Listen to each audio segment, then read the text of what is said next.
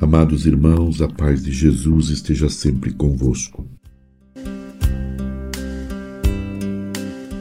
Céus, deixai cair o orvalho, as nuvens façam chover o justo, abra-se a terra e deixe germinar o Salvador.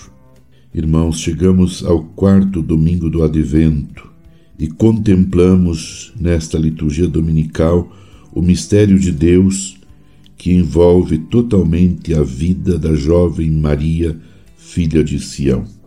Deus faz de Maria toda cheia de graça e, junto com ela, preparamos-nos para acolher a novidade de Deus que chega para nós neste Natal.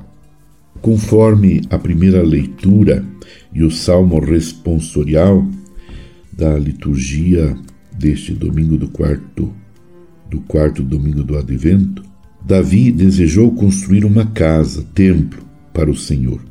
Deus, por meio da profecia de Natã, promete que ele, sim, construirá uma casa, dinastia, uma descendência real de linhagem davídica.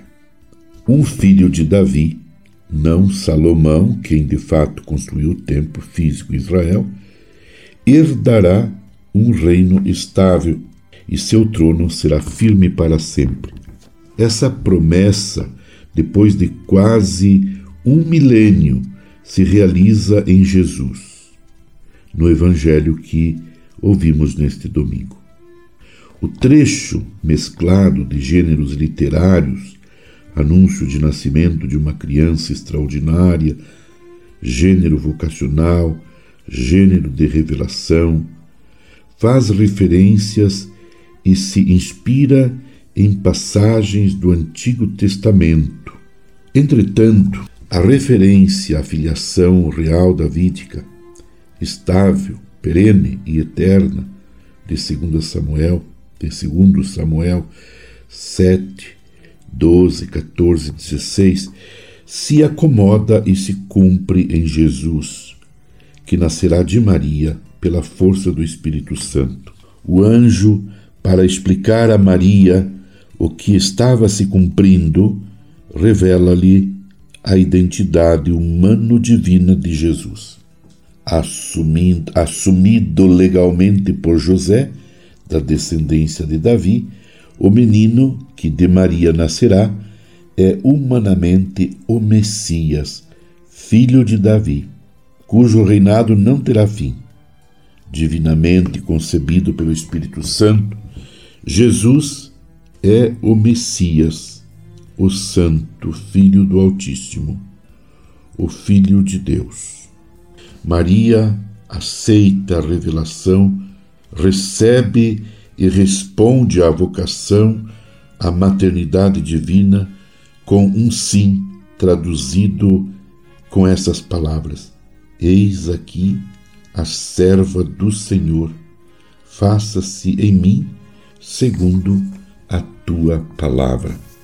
Meu irmão, minha irmã, contemplando no presépio Jesus, Maria e José, contemplando este mistério, onde nós fazemos a experiência deste encontro com Jesus que nasce e vem ao nosso encontro para nos salvar, para nos libertar, para nos curar, para nos reconciliar, contemplando no presépio estas figuras que nos fazem justamente lembrar dessas lindas passagens do Evangelho, deixemos-nos encantar pela beleza, pela beleza desta deste mistério que nos envolve a todos. E peçamos ao Senhor, que é Pai de bondade, que reavive no coração da Igreja o ardor missionário de semear no mundo o mistério do Cristo encarnado em nosso meio, em nosso coração. Peçamos ao Senhor, que é Pai de bondade, que nos dê a capacidade de sempre dizer sim a, suas, a sua vontade, assim como a Virgem Maria se colocou a seu serviço. Peçamos ao Senhor, Pai de bondade, que acompanhe todas as mulheres que estão grávidas, para que seus filhos tenham um nascimento digno e sejam cuidados e criados com muito carinho em um mundo melhor, um mundo mais fraterno, mais humano. Sim, que o Senhor, que sempre nos visita com a força do Espírito Santo, escute essas nossas preces e nos faça viver neste Natal uma profunda experiência, uma profunda experiência de encontro com o Deus da vida, com o Deus da paz, com o Deus menino, o Deus que veio para nos salvar. Um feliz Natal para você e para toda a sua família.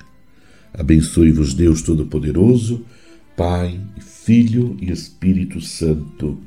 Amém. Você ouviu Palavra de Fé com Dom Celso Antônio Marchiori.